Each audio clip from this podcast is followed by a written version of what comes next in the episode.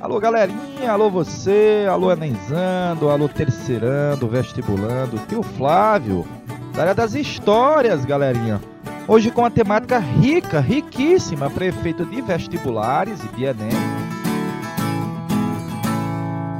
que é sobre as constituições, aliás, é sobre a Constituição de 1824, é, notadamente a mais cobrada, porque é a mais longa a mais longeva de nossa história, é a mais diferente de nossa história, e claro, a de 1824 foi a única a haver durante a época do Império, só tivemos uma Constituição no Império, foi a única que trouxe o voto censitário, que é diferente das próximas constituições que virão, e foi a única que trouxe uma religião oficial, no caso, o catolicismo. A título de curiosidade, o Império teve uma Constituição, meus pimpolhos, e a República teve seis constituições. Foi mesmo? Foi. E essa nossa primeira, de 1824, é aquela do Dom Pedro I, que ele impôs. Mas lá, na questão, não vai chamar impôs. Vai dizer que a Constituição foi outorgada pelo imperador? Tio, e se, se o imperador não tivesse feito essa imposição e se se tivesse aceito a Constituição elaborada pelos deputados? Aí era diferente, porque a Constituição seria filha de uma Assembleia Nacional Constituinte e a gente ia dizer que ela seria promulgada, outorgada, imposta. Promulgada vem, vamos dizer no piauiês, vem de baixo para cima, perfeitinho? Toda vez, anote aí, ó, toda vez que a Constituição for outorgada, ou seja, imposta, ela vai montar um governo autoritário, beleza? Centralizador, beleza? E com certos limites aos direitos dos cidadãos. Perfeitinho? E toda vez que a Constituição for promulgada, que vem de uma Assembleia Nacional Constituinte, de deputados representando a nação para elaborar uma Constituição, aí você vai dizer que a Constituição vai garantir uma forma mais participativa de poder, menos autoritária, claro, vai garantir a descentralização. Às vezes você pega a questão e chama federalismo, é a mesma coisa, e vai garantir um leque maior de direitos. Então, só a título de curiosidade, a Constituição atual, que a gente chama Constituição Cidadã, ela garante um maior, um, um, um leque gigantesco de direitos, mais participação na coisa pública aos cidadãos e ela descentraliza o poder. Perfeitinho? Vamos para a carta de 24, aquela que foi imposta pelo Dom Pedro I.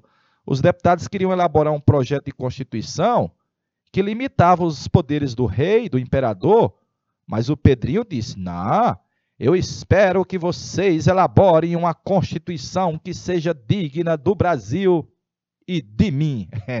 Os deputados elaboraram a constituição digna do Brasil e não do rei. O rei fechou a constituinte e impôs a Constituição de 24. Tio, como era o nome da Constituição que os deputados estavam planejando fazer? Planejando, porque é só um projeto o povo apelidou de Constituição da Mandioca.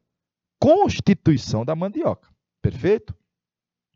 Então, em 24, Dom Pedro impôs a Carta de 24, a Carta Magna. O Brasil é uma monarquia constitucional, hereditária e representativa. É. Chamávamos Império do Brasil. De novo, Império do Brasil, Império Tupiniquim. E lembre-se que nessa época, século XIX, nas Américas, praticamente todos os países que estavam se tornando independentes seguiam o modelo norte-americano de adotar forma de república. E o Brasil, como quem coordenou a independência foi um Portuga, herdeiro do trono, a gente adotou a forma de império. Perfeito? A carta não garantia autonomia às províncias, como se fosse hoje aos estados, à medida que ela estabelecia um estado unitário, e a novidade dela é o quarto poder. Ela não obedece à tripartição proposta pelo Montesquieu.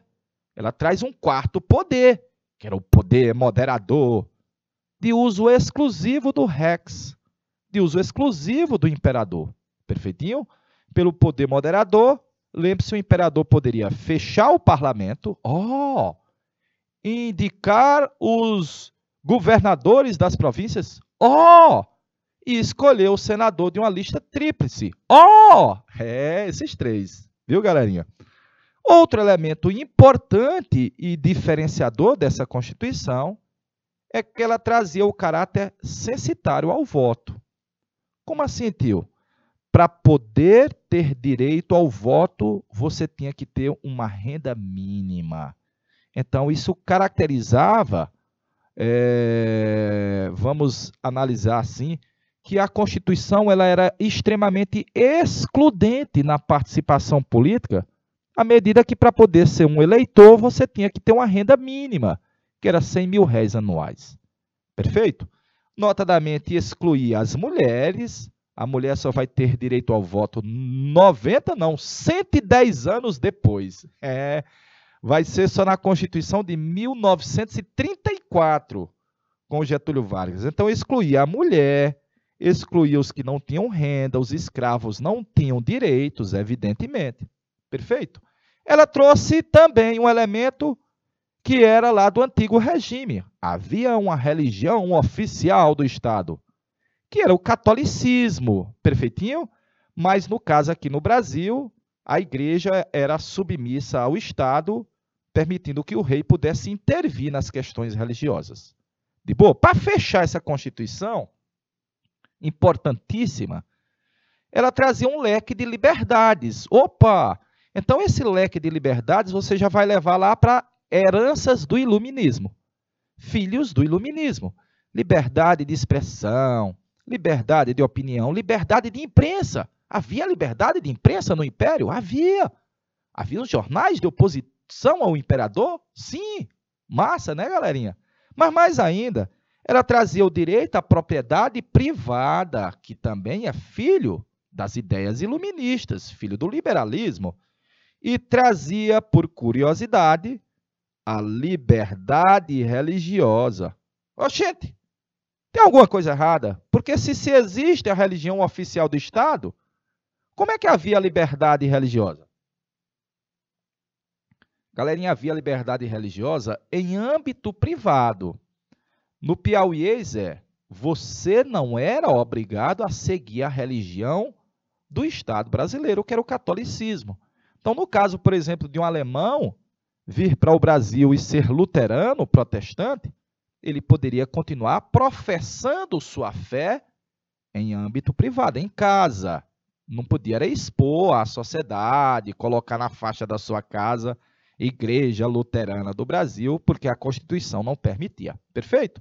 Então, vou dar a dica para você fazer questões sobre a Constituição de 1824 que notadamente ela é a mais cobrada nos vestibulares.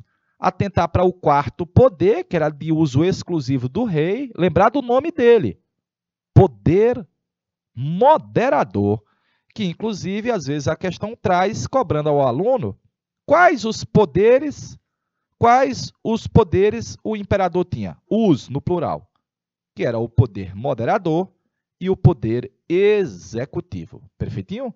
É uma temática assaz importante, a primeira das nossas constituições. Nós vamos ter ainda mais seis constituições durante a República. De boa? Um cheirinho na caixa do Oi, um grande abraço, até a próxima e tchau! Valeu, galerinha!